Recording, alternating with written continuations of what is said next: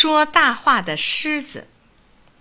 从前有只狮子，望着自己又高又大的身子，觉得很了不起，就吹起牛来：“我是世界上最光荣的大力士，世界上所有的老虎、豹子、狐狸、山羊、野兔都害怕我，我是兽中之王。”狮子正在说大话的时候，一只饿极了的牛虻。不声不响地在狮子颈上叮了一口，狮子非常愤怒，他盯着牛虻说：“你这么小的可怜的虫子，竟敢来进攻我！好，看我把你咬成肉酱！”狮子跳来跳去，张开大嘴咬牛虻，可是咬不着，反而被牛虻饱饱地吸了一口鲜血，把它叮得血淋淋的。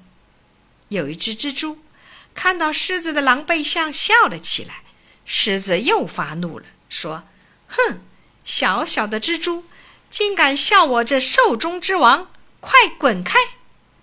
蜘蛛说：“狮子，你别再吹牛了，你连牛虻都对付不了，还敢看不起别人吗？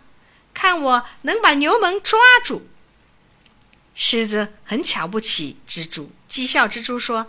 我这么大的个子都杀不死牛虻，你那样小个子怎么能杀死它呢？笑话！你跟我一样没有长翅膀，怎么能抓到它呢？